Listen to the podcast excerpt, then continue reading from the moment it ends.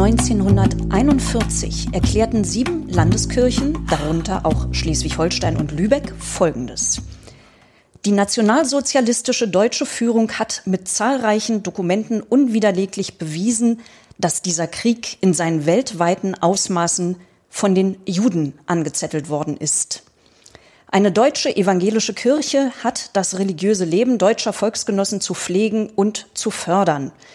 Rassejüdische Christen haben in ihr keinen Raum und kein Recht.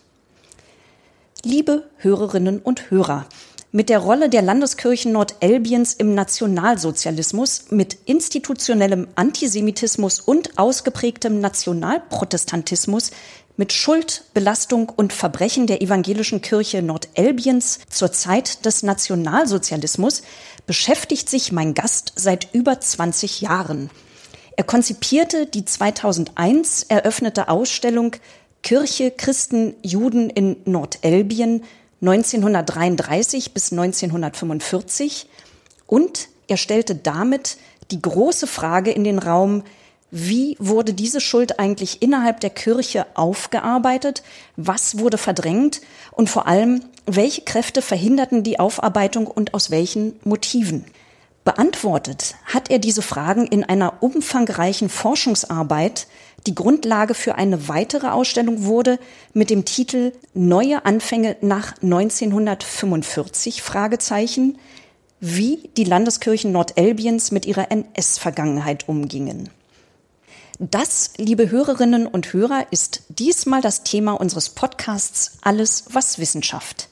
Mein Name ist Heike Muss und ich begrüße ganz herzlich in gebührendem Abstand, getestet, geboostert und im gut gelüfteten Raum in der Landesvertretung Schleswig-Holstein in Berlin meinen heutigen Gast, den Historiker Dr. Stefan Link. Hallo Stefan, schön, dass du hier bist. Hm, hallo Heike, ich freue mich auch. Du bist gestern schon aus Schleswig-Holstein angereist, weil nämlich die besagte Ausstellung Neue Anfänge nach 45 in der Gedenkstätte Deutscher Widerstand eröffnet wurde. Der Leiter der Gedenkstätte, Professor Tuchel, hat die Ausstellung, wie er in seiner Begrüßung sagte, nach Berlin geholt, weil sie vor allem für andere Landeskirchen beispielhaft für den Umgang mit der eigenen Geschichte sei. Wo stehen wir denn da generell im deutschlandweiten Vergleich, was die Befassung der Kirchen mit ihrer NS-Vergangenheit betrifft? Also in der Gesamtsumme würde ich sagen, was die NS-Vergangenheit angeht, also die Zeit nach 1945, sind wir hier eher im Anfangsbereich angesiedelt. Also hier und dort finden Forschung statt zu einzelnen Aspekten, aber da ist noch Luft nach oben.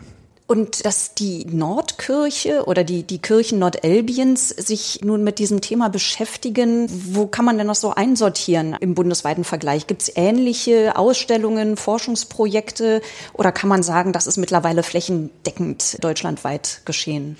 Nein, in dieser Form ist dieses Projekt jetzt hier einmalig oder erstmalig. Es ergibt sich aber auch aus der Vorgeschichte, die eben von dir erwähnt worden ist. Die Initiative aus diesem ersten Ausstellungsprojekt haben uns eigentlich die Ausstellungsbesucherinnen und Besucher nahegelegt. Das war einer der häufigsten Kommentare in den Gästebüchern der damaligen Ausstellung vor 20 Jahren. Wieso erfahren wir von alledem erst jetzt? Was ist da geschehen? Und infolgedessen wurde dann gesagt, okay, dann muss genau diese Frage gestellt werden. Wie ist es denn nach 45 eigentlich abgelaufen. Ja. Genau, du hast den Zeitraum 1945 bis 1985 untersucht und diese Ausstellung ist eine Ausstellung zur Rolle der nordelbischen Landeskirchen vorangegangen, die sich mit dem Zeitraum 1933 bis 1945 befasst hat. Diese löste ja wirklich eine Debatte aus. Kannst du das noch mal ein bisschen ausführlicher erzählen? Was waren da so die Kritikpunkte an der Ausstellung? Also damals die Ausstellung Kirche, Christen, Juden, da war schlicht und einfach ähm, Zentrum die Frage, wie haben sich die Kirchen gegenüber dem Judentum verhalten. So. Und hier war eine Frage gestellt worden, die in dieser Form so bisher nicht gestellt worden ist. Und damit veränderte sich das komplette Bild auf die Kirchengeschichte. Das traditionelle Bild, was wir auch durchaus jahrzehntelang in Schulbüchern etc. pp hatten, war, es gab während der NS-Zeit den Kirchenkampf. Und äh, da gab es die Bösen, das waren die nationalsozialistischen deutschen Christen, und die Guten, das war die bekennende Kirche. Und äh, nach 1945 hat durchaus auch so ein Selbstbild sich entwickelt, dass die bekennende Kirche in Opposition zum NS-Staat stand, als Ganzes. Und in dieser Form ist dieses Bild als solches nicht stimmig, weil die evangelisch-lutherischen Kirchen im Norden mit großer Selbstverständlichkeit quasi ein ähm, Selbstverständnis weiterpflegten, wo ein Bild von Obrigkeit im Zentrum stand und Obrigkeit, der man untertan zu sein hatte. Und in diesem Sinne war es für evangelisch-lutherische Kirchen undenkbar, sich in Opposition zum Staat zu definieren. Das wurde auch nicht gemacht. Also die bekennende Kirche hat klare Bekenntnisse zum nationalsozialistischen Staat abgegeben. Was hier jetzt allerdings in diesem Ausstellungsprojekt damals wichtiger war, in dem Moment, wo die Frage nach dem Umgang und dem Verhalten gegenüber dem Judentum gestellt wurde, kam hier eine neue Frage in den Raum, die so in dieser Breite nicht diskutiert worden ist vorher. Und diese Frage führte dazu, dass plötzlich diese Gegensatzpaare sich auflösten, weil auch auf Seiten der bekennenden Kirche man vielfach Dokumente von Antisemitismus hat. Auch auf Seiten der bekennenden Kirche hat man hier nur eine Minderheit gehabt, die tatsächlich an diesen Punkten gesagt hat, hier müssen wir uns auf die Seite der Verfolgten stellen. Mhm. Und eine Mehrheit, äh, die in unterschiedlichen Ausmaßen ähm, zumindest die Nürnberger Gesetze beispielsweise durchaus gut geheißen hat und auch Grundlagen für die Verfolgung von Christen jüdischer Herkunft geschaffen hat. Und eben, es ist ja bereits erwähnt worden, es gab Landeskirchen, in Schleswig-Holstein war es die Landeskirche Lübeck und die Schleswig-Holsteinische Landeskirche, die schlussendlich äh, den Ausschluss der sogenannten nicht-arischen Christen, also Christinnen und Christen jüdischer Herkunft, aus der Landeskirche verfügt haben. Ich finde es immer wieder Wahnsinn, wie viel da noch unaufgearbeitet ist, immer noch. Also das ist ja ein Thema, das uns auch in der Landesvertretung nicht loslässt. Wir hatten zum Beispiel vor kurzem eine Veranstaltung und auch einen Podcast mit dem Historiker Uwe Danker, der für den Landtag die NS-Kontinuitäten in Verwaltung und Justiz untersucht hat. Auch unfassbar, wie weit und wie dauerhaft die Verstrickungen in den Behörden in Schleswig-Holstein waren. Dass so viele NS-Verbrecher nach 45 in Schleswig-Holstein Zuflucht gesucht und auch gefunden haben, war ja kein Zufall. Das war keine braune Welle, die plötzlich nach 45 über Schleswig-Holstein schwappte, sondern ganz klar eine Folge der politischen Stimmungslage, die schon sehr früh nationalsozialistisch gefärbt war. Das gilt sicherlich dann auch eben äh, für die protestantischen Kirchen. Für unsere Hörerinnen und Hörer rufe ich noch mal kurz in Erinnerung. Bereits bei der Reichstagswahl 1928 und ab 1930 waren die Wahlergebnisse der NSDAP überdurchschnittlich. Bei den Juliwahlen 1932 errang die NSDAP in allen Wahlkreisen zwischen Nord- und Ostsee eine absolute Mehrheit, während der Reichsdurchschnitt da bei 37,6 Prozent lag. Stefan, wie würdest du denn so grundsätzlich die Stimmung mit beginnendem Nationalsozialismus in den Kirchen beschreiben? Evangelische und katholische Kirche haben zwei ganz, ganz unterschiedliche Geschichten vor und während des Nationalsozialismus. Damit will ich jetzt nicht irgendwie die katholische Kirche schön färben oder ähnliches. Aber die Problematik bei der evangelischen Kirche ist halt die, dass evangelisch-lutherische Kirchen halt sich an der Obrigkeit orientierten. Das heißt also bis 1918 war das Kirchenoberhaupt jeweils der Landesherr, für den auch jeden Sonntag hier in der Fürbitte gebetet wurde. Und infolgedessen ist da eine Überidentifikation halt mit dem deutschen Nationalstaat da gewesen. 1918 ist für die evangelische Kirche entsprechend ein furchtbarer Bruch gewesen. Derartiges hat es bei den Katholiken nicht gegeben. Bei den Katholiken war schlicht und einfach ein leicht distanziertes Verhältnis auch bereits im Kaiserreich gewesen. Die Katholiken hatten ihre eigenen Parteien in Bayern beziehungsweise die Zentrumspartei. Bei den Katholiken ist schlicht und einfach das Oberhaupt schon immer in Rom gewesen.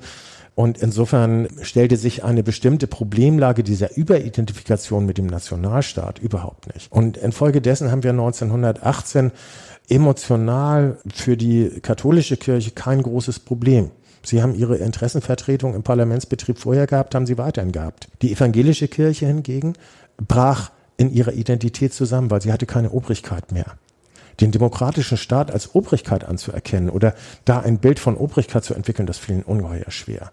Das führt dazu, dass die evangelisch-lutherischen Kirchen in der Mehrzahl demokratiefeindlich sind. Also das heißt, die Pastoren Volker Jakob hat äh, für die schleswig-holsteinische Landeskirche mal eine Erhebung gemacht, wo er tatsächlich versuchte, für die Weimarer Zeit das durchzudeklinieren und äh, die Abstufung sozusagen von rechter Gewinnung der Pastoren, äh, die dann schließlich darauf hinauslief, dass er vorsichtig schätzte, dass zehn Prozent der Pastorenschaft ein positives Verhältnis zur Republik hatten.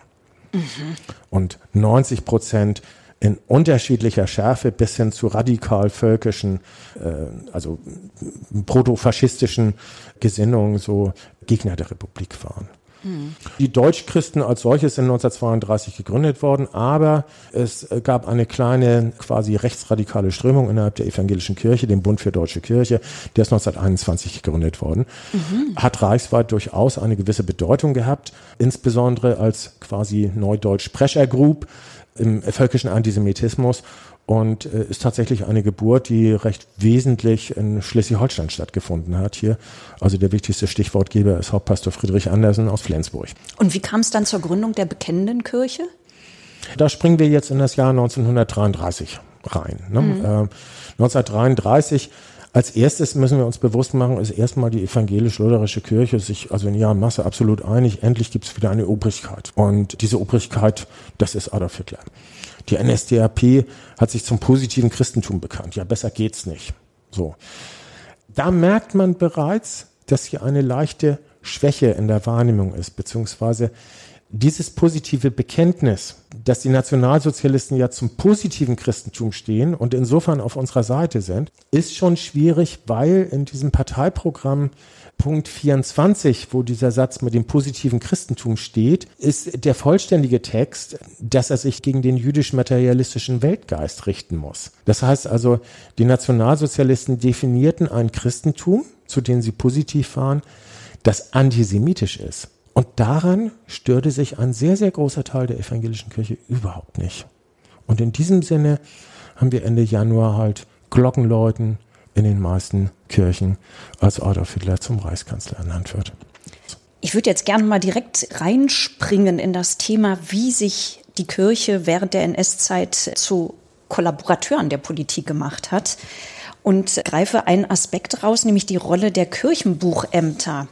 Es gibt eine Publikation des Schleswig-Holsteinischen Landtags, die anlässlich der dort gezeigten Ausstellung Kirche, Christen, Juden in Nordelbien 33 bis 45 also wie vorhin schon erwähnt, quasi der Vorgängerin der aktuellen Ausstellung, für deren Konzeption, liebe Hörerinnen und Hörer, ebenfalls Stefan Link verantwortlich ist.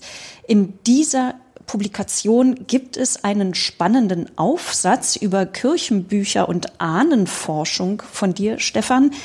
Und daraus lese ich mal einen Absatz vor. Wie bereits erwähnt, brachte der ARIA-Paragraph im Berufsbeamtengesetz bereits im Frühjahr 1933 einen dringenden Bedarf an Abstammungsnachweisen aus Kirchenbüchern. Doch dies war nur der Anfang. Eine zunehmende Zahl von nationalsozialistischen Funktionären und Angehörigen verschiedenster Berufsgruppen benötigte für Beförderung bzw. Weiterbeschäftigung ARIA-Nachweise. Damit hier kein Sand in das entstehende NS-Getriebe kam, war eine schnelle Erledigung der Anfragen nötig. Die Kirchengemeinden bzw. Pfarrhäuser, wo die Kirchenbücher meist lagerten, mussten eine erhebliche Mehrarbeit leisten, um Anfragen zumindest zügig beantworten zu können. Nächtelang, so die Darstellung vieler Berichte, saßen die Pastoren über den Kirchenbüchern, um die christliche Taufe und damit die arische Abstammung der Vorfahrenschaft der Anfragenden zu bestätigen. Stefan, wie weit war denn da schon das Bewusstsein um die Konsequenzen für die Betroffenen vorhanden? Also vielleicht muss man eine ganz kurze Vorstufe noch sagen. Und Rassismus beziehungsweise der völkische Antisemitismus, würde ich sagen, müssen wir uns nochmal bewusst machen, ist etwas zutiefst Irrationales. Auf Hochdeutsch übersetzt, die Nationalsozialisten wollten Juden verfolgen, aber sie wussten gar nicht, wer Juden sind. Sie wollten gewissermaßen, dass ein Staat irgendwelche Raster schafft.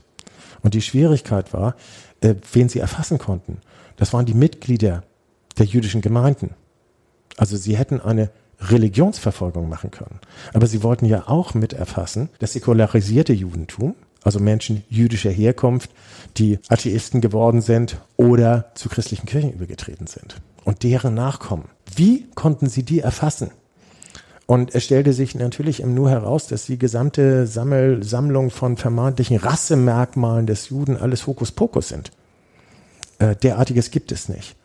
Und das heißt, man kam auf die Idee, die Rassezugehörigkeit, also Rassezugehörigkeit in Anführungszeichen, jetzt hier ähm, zu bestimmen über die Religionszugehörigkeit der Vorfahren. Und das bedeutete, Aria, Tüdelchen, ne, war nur, wer nachweisen konnte, dass seine Vorfahren alle christlich getauft waren. Und das heißt, so wurden dann vermeintliche Juden identifiziert. Wenn dieser Nachweis nicht möglich war und Leute tatsächlich dann keinen Nachweis erbringen konnten der christlichen Taufe der Großeltern, weil die nämlich mosaisch waren, wie es dann in den Kirchenbüchern heißt, und erst die Eltern christlich getauft wurden, da sind dann die Einträge, äh, dass deren Eltern mosaisch sind. Oder die Einträge identifizierten eine Erwachsenentaufe, die natürlich automatisch höchst suspekt war. So wurde gewissermaßen das Judentum identifiziert. Also diese Absurdität müssen wir uns hier erstmal auf der Zunge zergehen lassen als Voraussetzung der nationalsozialistischen Verfolgung. So. Und in diesem Zusammenhang spielen jetzt die Kirchen eine ganz zentrale Rolle, weil wir schlicht und einfach die Trennung von Staat und Kirche ja recht spät vollzogen haben. Und das heißt, Personenstandsregister sind erst im Kaiserreich eingeführt worden und die Zeit davor waren die Kirchenbücher, die Personenstandsregister. Das heißt also, wenn ich jetzt wissen will, wie meine Vorfahren sind, dann geht das nur über Kirchenbücher. So, und in diesem Sinne waren dann ab 1933, also mit diesen ARIA-Nachweisen ist gemeint, dass jeder Ahnenforschung zu betreiben hatte und mindestens also sämtliche Großeltern halt mit christlicher Taufe versehen sein mussten. So ein ARIA-Nachweis heißt, ich brauche Taufbescheinigung von meiner Kirchengemeinde, der meiner Eltern beziehungsweise meiner Großeltern. Und das ist jetzt der Vorgang, der 33 beginnt. In der ersten Runde geht's direkt über die Pfarrgemeinden. Das heißt, die Pastoren haben dann ihre Nachtsitzungen gehabt, weil sie außerhalb ihrer Arbeitszeit auch noch das erledigen mussten und es ja dringlich war und sie sich mit diesem Ziel identifizierten. Das ist dann später verändert worden durch diese Kirchenbuchämter, die erwähnten, dass man versuchte, dann Effektivität reinzubringen. In Schleswig-Holstein wurden dann halt in jeder Propstei Kirchenbuchämter geschaffen mit mehreren hauptamtlichen Mitarbeitern, die also dann richtig, also in Serie diese Taufbescheinigung produzierten, beziehungsweise da Vorarbeiten durch sogenannte Judenkarteien lieferten. 1933 waren sich alle einig, in dem Sinne, dass sie da nichts Schlimmes dran fanden. Sie waren überwiegend Kirchens deutschnational gesonnen, Juden zu identifizieren. Was daraus gemacht wurde, die Dimension, die veränderte sich ja während der NS-Zeit. Das heißt also 1933 geschah dieses im Bewusstsein, wenn es der Negativtest war, dass jemand aus dem öffentlichen Dienst entlassen wurde. Das verändert sich entsprechend. Nach 1935, 36 geschieht der gleiche Vorgang im Bewusstsein, dass es eine sehr weitgehende gesellschaftliche Ausgrenzung und Entrechtung bedeutet. Und ab 1938 geschieht derselbe Vorgang im Bewusstsein, dass es sich hier um eine massive Verfolgung handelt. Ja, und anders ausgedrückt kann man sagen, dass die Kirche durch ihre Auskünfte aus den Kirchenbüchern eine tragende und höchst aktive Rolle bei der Denunziation von Menschen jüdischer Herkunft innehatten. Und ausgerechnet die eigenen Gemeindeglieder faktisch ausgeliefert hat. Mhm. Also das ist das Bittere sozusagen, dass sie ja genau die Christinnen und Christen jüdischer Herkunft, aber die Gemeindemitglieder waren. Die haben sie identifiziert und äh, ja, ein Stück weit preisgegeben.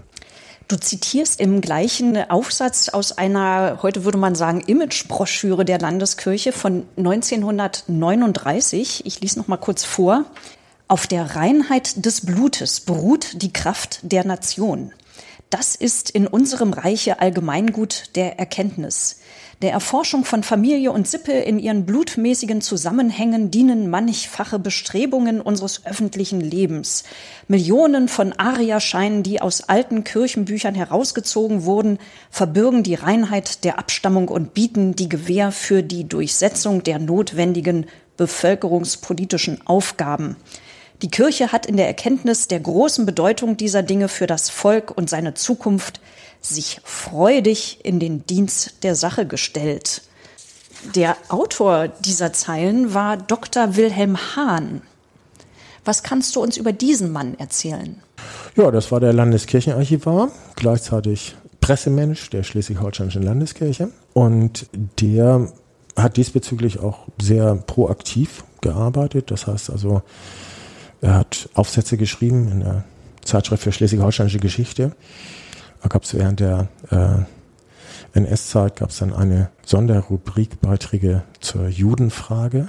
Also so viel zur Zeitschrift für schleswig-holsteinische Geschichte, die durchaus da also sehr stark mit beteiligt war. Und Hahn identifizierte halt christenjüdischer Herkunft hier, nannte Namen hier und prangerte an. Mhm. Das heißt also, hier ist ein Denken, das aus meiner Perspektive komplett fern einem christlichen Denken ist. Und dieser Mensch ist in einer kirchlich sehr wichtigen Position gewesen. Und führt uns ja mit seiner Biografie mitten rein ins Thema der Ausstellung, nämlich ins Thema der Kontinuitäten nach 45. Also Hahn ähm, hat, die, hat die Kirche während des Krieges bereits verlassen und ging in die öffentliche Verwaltung, um da Gau-Sippenämter aufzubauen, beziehungsweise äh, im Gau äh, Sippenämter aufzubauen und das Ganze zu professionalisieren, war in der öffentlichen Verwaltung. Und insofern hatte er ein Problem direkt 1945 mit der Entnazifizierung. Das Problem ließ sich nach ein paar Jahren lösen und Hahn war Landesarchivrat im Schleswig-Holsteinischen Landesarchiv. Wobei er davor sogar noch in der Pressestelle der Landesregierung gelandet ist. Äh, ja, er konnte auch dort geparkt werden. Ne? Also diese Öffentlichkeitsarbeit, das war immer ein Aspekt seiner Arbeit so. Ne? Was mich so ein bisschen erschreckt hat, ist halt dieses gesamte Thema dieser Ahnenforschung ist niemals hinterfragt worden in dieser gesamten Nachkriegszeit, sondern ganz im Gegenteil. Also wir müssen uns bewusst machen, von diesen Familienforschungsvereinigungen, die es heute noch gibt, ist ein sehr großer Teil während der NS-Zeit gegründet worden. Weil da war sozusagen der Boom der Ahnenforschung, der damals allerdings durchaus ganz klar rassistische Zielsetzungen hatte. So. Mhm. Und hier hat man sich nach 45 überhaupt nicht kritisch damit beschäftigt, sondern Wilhelm Hahn, ich glaube 82 ist er in Ruhestand gegangen, oder nee, 82 gestorben. ist er gestorben, mhm. genau, äh, kriegt einen dicken Nachruf, also äh, was für eine wichtige und tolle Figur er nach 45 gewesen ist für die ganzen Ahnen- und Familienforscher und was für ein wichtiger Ansprechpartner. Das heißt, es wird hier komplett negiert, dass er Stichwortgeber einer Verfolgung gewesen ist es existiert einfach in seiner Biografie gar nicht. Da gab es zeitlebens bei ihm niemanden, der das kritisch hinterfragt hat, äh, sondern es war ein netter Mann und unser Ansprechpartner im Landesarchiv. Mhm. Wahnsinn. Nun war für dessen Entnazifizierung nicht die Kirche zuständig, genau. denn die hatte er ja schon verlassen. Ja. Wie lief denn nach 45 dieser Prozess ab in den Kirchen? Also die waren ja dazu genauso wie andere Gesellschaftsbereiche verpflichtet durch die Alliierten. Wie lief das? Also man hat ganz starke Unterschiede, die man hier in den verschiedenen Landeskirchen hier feststellen kann. Also die Entnazisierung der schleswig-holsteinischen Landeskirche war sehr massiv unter Druck. Richtig dauerhafte Entlassung hat es unterm Strich eigentlich nur eine gegeben. Und ansonsten ist nach ein paar Jahren wieder Einstellung erfolgt. Das war eine schwierige Übung, weil ein großer Teil der schleswig-holsteinischen Pastoren bereits vor 33 Mitglieder der NSDAP waren.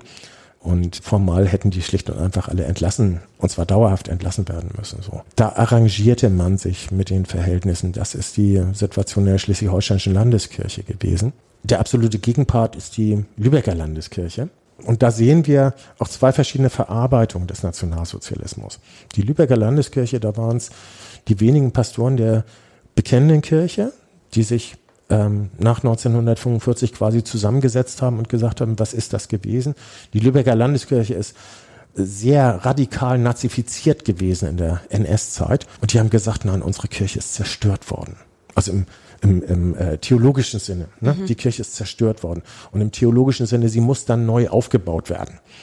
Und das bedeutet, man hat sich da einen Kopf gemacht, wie wird die Kirche, wie, wie, wie entsteht eigentlich Kirche?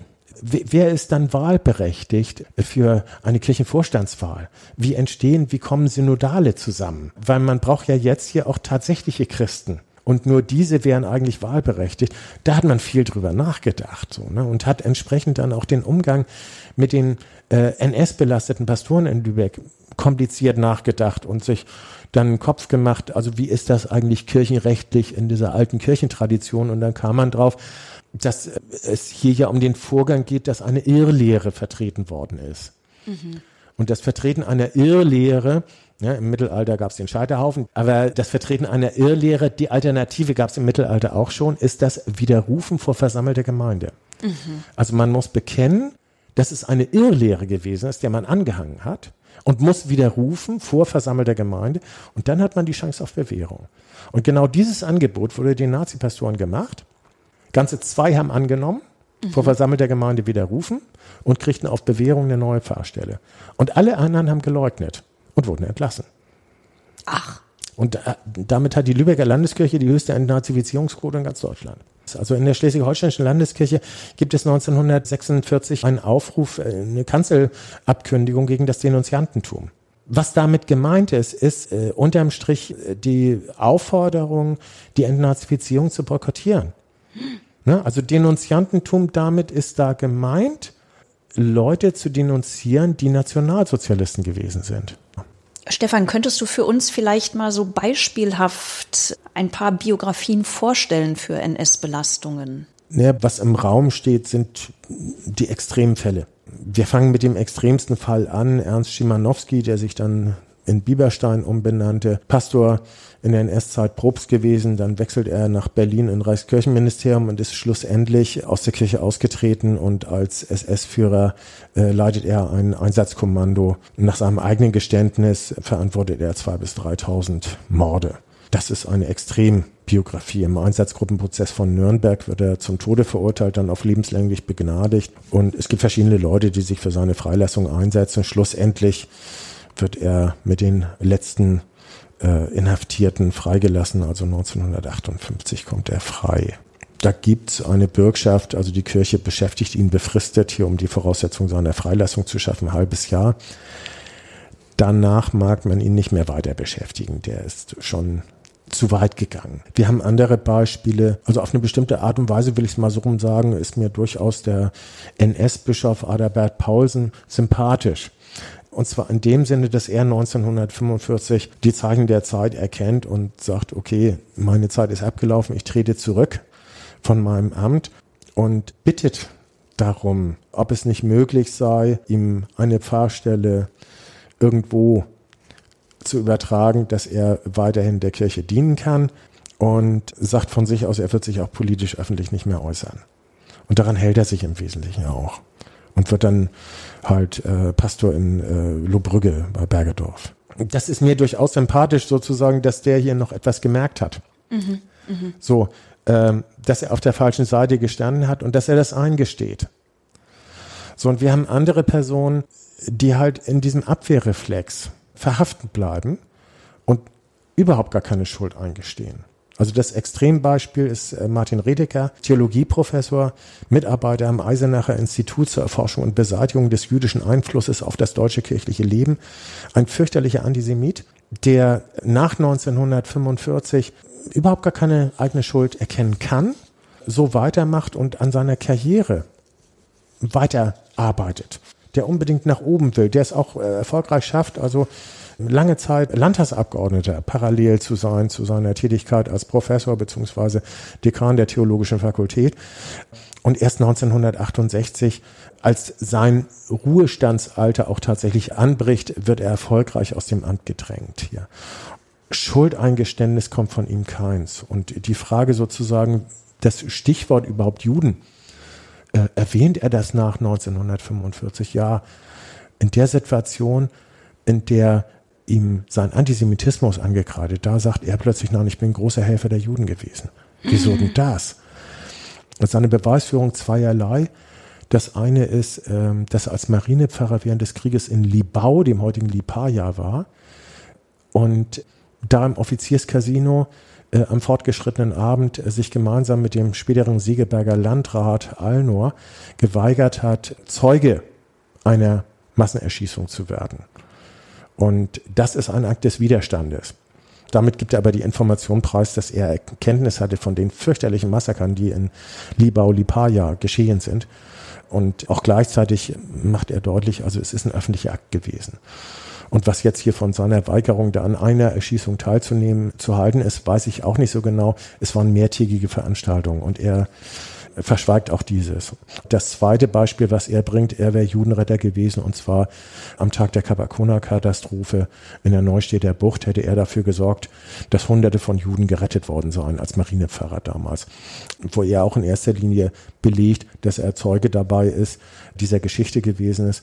Und in zweiter Linie hat er dummerweise verschwiegen, dass zum Zeitpunkt, als er sich an der Rettung vielleicht beteiligt hat, äh, bereits britische Soldaten in Neustadt eingetroffen waren und mit vorgehaltenen Maschinenpistolen die Deutschen dazu gebracht haben, äh, sich hier an der Rettung der Überlebenden zu beteiligen und die in Lazarette zu bringen. So ist ja ein nicht unwesentlicher Fakt, so, den er da unerwähnt lässt. Also es ist sozusagen bis zuletzt kann man bei ihm feststellen, es ist äh, in einer Dimension eine ja Schamlosigkeit, äh, die erschrickt.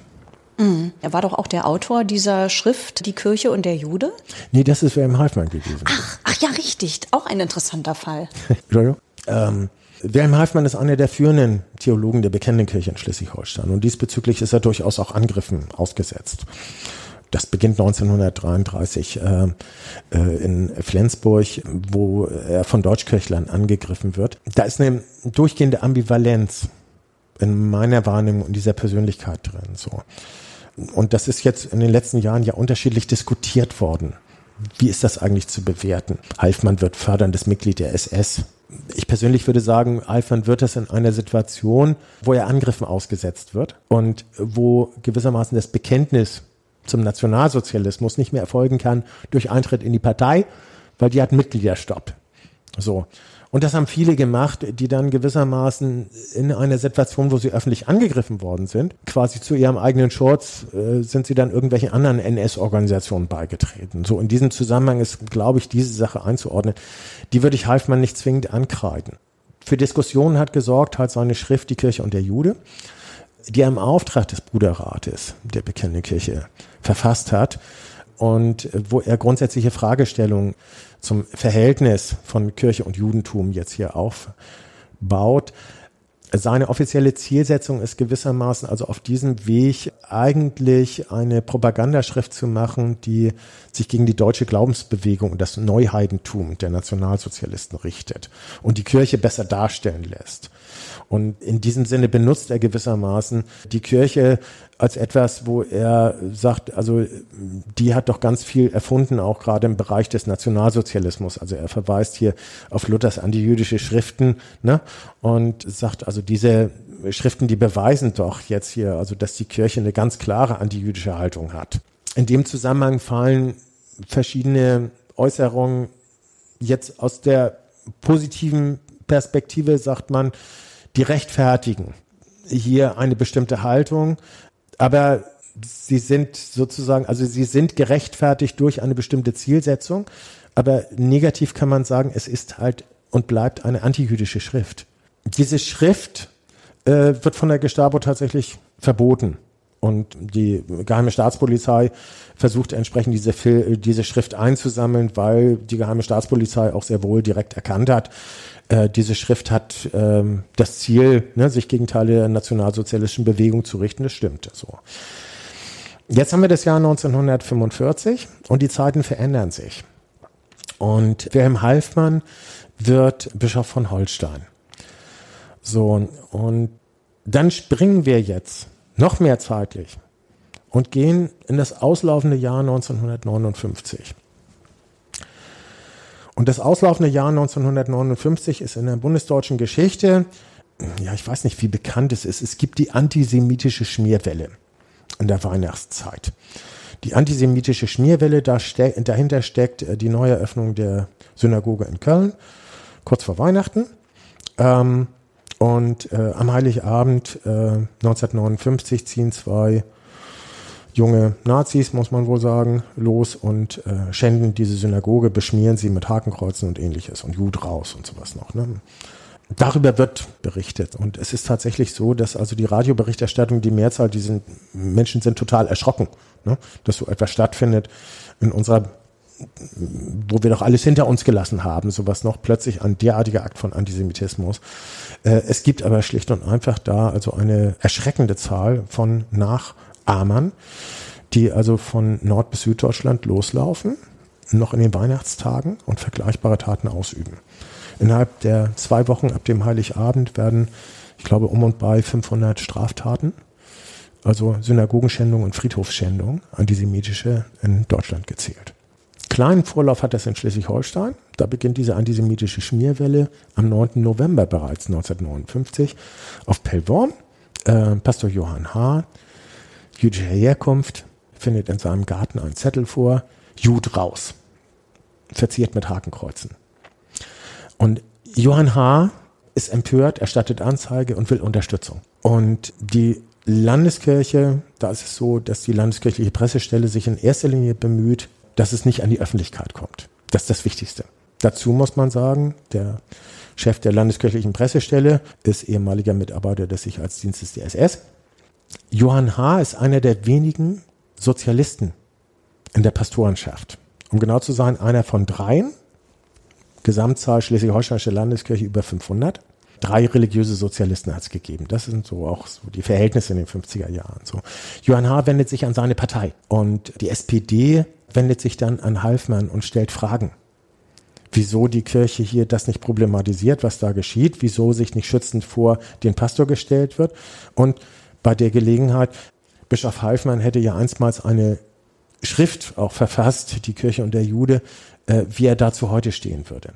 So was dann passiert ist, diese antisemitische Schmierwelle, die zeitgleich abläuft und das Ganze viel größer einordnet. Was im Halfmann dann macht, ist nicht klar zu sagen, oh, das ist eine fürchterliche Schrift.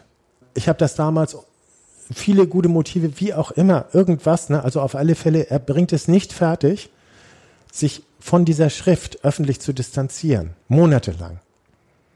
Und genau in einem Zeitraum, wo weltweit eine Aufregung ist über diese antisemitische Schmierwelle, diese Welle des Antisemitismus in der jungen Bundesrepublik. In, in Frankreich äh, sind es, glaube ich, 40.000 Demonstranten vor der, vor der deutschen Botschaft gewesen, äh, die empört waren. Ne? Also das muss man sich bewusst machen. So. Und dann äh, beantwortet er diese eine Frage nicht. Und je länger er sie nicht beantwortet, desto stärker wird dann halt diese Schrift zitiert, rezipiert. Ne? Heifmann hat damals und so weiter. Es wird ein handfester Skandal daraus. Ne? Und in alledem Johann H., der Pastor von Pellworm, äh, sieht sich immer einsamer in dieser Landeskirche. Und dass tatsächlich die Landeskirche öffentlich sich dazu erklärt, ist nur in einer einzigen Meldung der landeskirchlichen Pressestelle vorhanden, nämlich da sieht man es als nötig an, äh, eine Pressemitteilung rauszugeben. Die Kriminalpolizei stellt das Ermittlungsverfahren gegen Unbekannt ein. Das ist eine Meldung wert, dass die Polizei nicht weitergekommen ist und keinen Nachweis, weiteren Nachweis erbringen kann. Der Leiter der landeskirchlichen Pressestelle schickt diese Pressemitteilung ausgerechnet am 20. April, äh, dem sogenannten Führergeburtstag raus, irgendwie, was sich für mich symbolträchtig liest. In dieser Pressemitteilung ist der letzte Satz, Pastor Johann H. ist Vierteljude und Sozialdemokrat. Das ist dann ein Punkt, wo Bischof Wester, der hier der zuständige Bischof ist, der Bischof von Schleswig, empört handschriftlich daneben schreibt, was soll das? Da hat Bischof Wester recht gehabt ich an Bischof Sessers Stelle hätte dann auch noch gesagt, ist das nicht auch der Punkt, wo man den Leiter unserer Pressestelle entlassen sollte? Ja, und wie hat der sich Halfmann gegenüber verhalten? Halfmann hat nach Monaten des Schweigens, als der Skandal eigentlich abgeklungen ist, sich halbherzig, so würde ich es formulieren, entschuldigt und hat gesagt, diese Schrift hätte ich nach dem Pogrom von 1938 niemals, also mit diesem Blick hätte sie niemals geschrieben werden dürfen. Das ist soweit eine klare Äußerung von Halfmann gewesen. Die Frage stand aber anhaltend im Raum, wieso distanziert er sich nicht von dieser Schrift zu einem Zeitpunkt, wo es gefragt wird? Und insofern äh, haben wir hier halt einen ganzen Ordner voll äh, von Anschreiben unterschiedlichster Art. Also die eine Seite ist also eine ganz, ganz scharfe Kritik, die einfach nicht beantwortet wird. Ist die Kirche von heute immer noch antisemitisch? Ne? Und die andere ist, dass er Unterstützungsschreiben erhält von Leuten, von denen ich ungern ein Unterstützungsschreiben erhalten hätte. Also äh, sämtliche damals auch in der öffentlichen Kritik stehenden äh, Personen als Altnazis und Antisemiten, da gibt es eine ganze Zahl, die ihm also solidar solidarische Grüße geschickt haben. So. Wie hat sich denn da die Kirche insgesamt verhalten? Ne, wir haben, wir haben eine Situation 1959, 60, äh, die Skandal geschüttelt. Und Schleswig-Holstein ist eigentlich also in der internationalen Presse wegen dem Heide Savade-Skandal. Mhm. Der Heide Savade-Skandal berührt die Kirche aber genauso. In der Zeit haben wir einen Riesenartikel äh, über Adolf Voss, den Generalstaatsanwalt, der als Hauptförderer von Heide Savade dargestellt wird, also dem, dem Organisator der Euthanasie, also der gesucht worden war wegen des Mordes an 100.000 Menschen. Und dieser Skandal überdeckt eigentlich einerseits alles, aber andererseits hat er die Kirche mit reingezogen, weil Generalstaatsanwalt Voss ist nicht nur Generalstaatsanwalt, sondern im Nebenamt ist er Präsident der schleswig-holsteinischen Landessynode. Anfang Februar 1960 steht seine Wiederwahl an. Und es wird eine Diskussion nicht zugelassen. Also weder über den Halfmann-Skandal, der in allen Zeitungen ist, wird gesprochen. Also das Synodenprotokoll gibt nur einen einzigen Hinweis eines Synodalen, wo wiedergegeben wird, dass er sagt, es sei nicht gut, dass wir von all diesen Dingen hier nicht reden. Und wo ich schließe, dass er diese Skandale meint. Aber es wird tatsächlich tabuisiert und stattdessen wird sich dann zusammengeschlossen letztlich. Adolf Voss wird wiedergewählt zum Synodenpräsidenten ohne Gegenstimmen, mit ein paar Enthaltungen. Man muss das also sich, sich bewusst machen, hier ist ja Kirche in einem mit der Landespolitik und in einem sozusagen diese Skandale betreffen hier eine Gemeinschaft, die eigentlich zusammensteht und die in den 50er Jahren zusammengewachsen ist und die ne, man eher so schon so als, als einen Block verstehen muss, ne, der gemeinsam angegriffen wird. Und das sind die Feinde von außen natürlich. Ne? Und bei Wilhelm Halfmann habe ich irgendwie dann einen privaten Briefwechsel von ihm entdeckt, wo er sich dann nochmal abschließend privat zu seiner eigenen Schrift äußert. Und er sagt im Wesentlichen sei sie, sie sei theologisch richtig und volksgeschichtlich richtig. Diese grundsätzliche antisemitische Haltung, und ich, ich, würde hier ganz klar von Antisemitismus sprechen. Also das Wort Antijudaismus hilft hier nicht weiter, mhm. weil es sind völkische Kategorien, die er auch in seiner Schrift benutzt. Die hat er zeitlebens nicht abgelegt. Und das ist eben nicht nur eine Haltung, die durch die Worte in dieser Schrift durchwirkt. Ich habe da mal mhm. reingelesen, es ist ja nicht lang die Schrift, 18 Seiten, sondern ich finde, das ist glasklar, das sind monströse Formulierungen. Mhm. Also da braucht man gar nicht dran rumdeuten. Du hast eben schon ein weiteres wichtiges Thema nochmal gestreift, nämlich das Verhältnis Kirche und Politik, dass dann irgendwann die evangelische Kirche im Norden angefangen hat, sich mit dieser Geschichte auseinanderzusetzen. Woher kamen diese Impulse oder durch was hat sich das Klima innerhalb der Kirche verändert oder die Diskussion? Ich meine, das gab ja eine große Politisierung, vor allem in den 70er Jahren. Kirche hat sich bundesweit immer stärker der Anti-Atomkraftbewegung angeschlossen, Haltung bezogen zu den Berufsverboten. Es gab Debatten innerhalb der Kirche auch darüber, über die Frage, wie politisch darf Kirche überhaupt sein? Wie kam diese, wie kam diese Stimmung in Schleswig-Holstein an? Das gab kleine Gruppen in den 50er Jahren, kleine Gruppen in den 60er Jahren, kleine Gruppen in den 70er Jahren, die mit unterschiedlichen Vorzeichen hier sich kritisch äußerten. Insgesamt gesehen kann man sagen, haben wir einen, ähm, letztlich also einen grundsätzlichen Wandel Mitte der 60er Jahre. Also mit der Ostdenkschrift verändert sich die evangelische Kirche schlussendgültig. Mhm.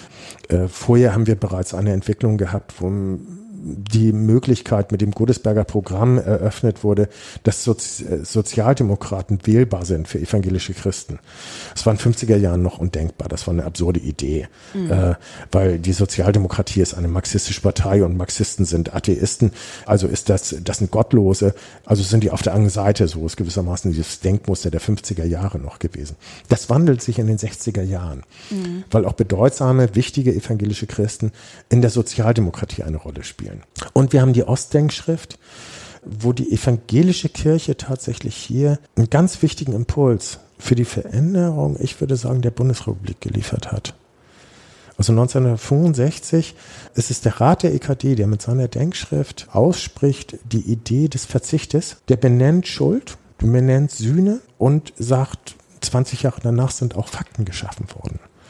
So und das alles ausspricht, und sich damals in den Gegensatz zu allen im Bundestag vertretenen Parteien setzt. Also das muss man sich bewusst machen. So, es ist eine Außenseiterposition, die da vertreten wird, mit der Idee der Versöhnung.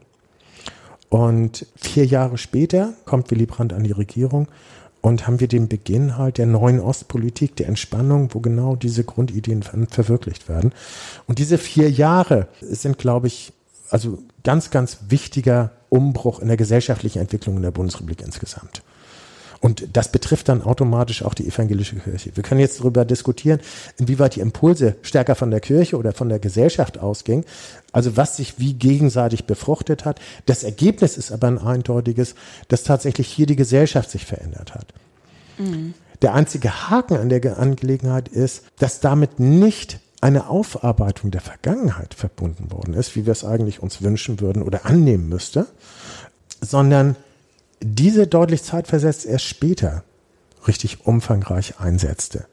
Also die 60er und 70er Jahre sind halt bestimmt von einer Veränderung der Politik, von einem kulturellen Wandel, von einem Umbruch und natürlich einer Abgrenzung sozusagen zur Väter-Eltern-Generation, wie auch immer man es formuliert. Das alles ja, aber eine Auseinandersetzung diesbezüglich hat da nicht eingesetzt. Also die historische Aufarbeitung und ähnliches beginnt erst zeitversetzt. Das betrifft die Gesellschaft genauso wie die evangelische Kirche. Also mhm. erst Ende der 70er und in den 80ern haben wir tatsächlich hier einen Wandlungsprozess im Sinne von Aufarbeitung. Mhm. Ist denn aus deiner Sicht, du hast nun viele Jahre an dem Thema geforscht, bleiben für dich denn noch viele Fragen offen? Also ich halte sehr viele Fragen für, für unbeantwortet, beziehungsweise es gibt Unmengen von Fragen, die noch nicht gestellt sind. Und das sind ja auch nur ne, Ausschnitte jetzt, ne, also was die gesellschaftliche Entwicklung und was die äh, kirchliche Entwicklung angeht, beides, äh, die bearbeitet worden sind. Und da ist meine große Hoffnung sozusagen, dass sich da eine jüngere Generation äh, auch findet, die neue Fragen stellt, andere Fragen, wo ich mich freuen würde, wenn andere sich dran machen. Stefan, ich danke dir sehr für dieses spannende Gespräch und wir bleiben in Verbindung. Ja, unbedingt. Ich danke ebenfalls. Ja. Danke. Thank you.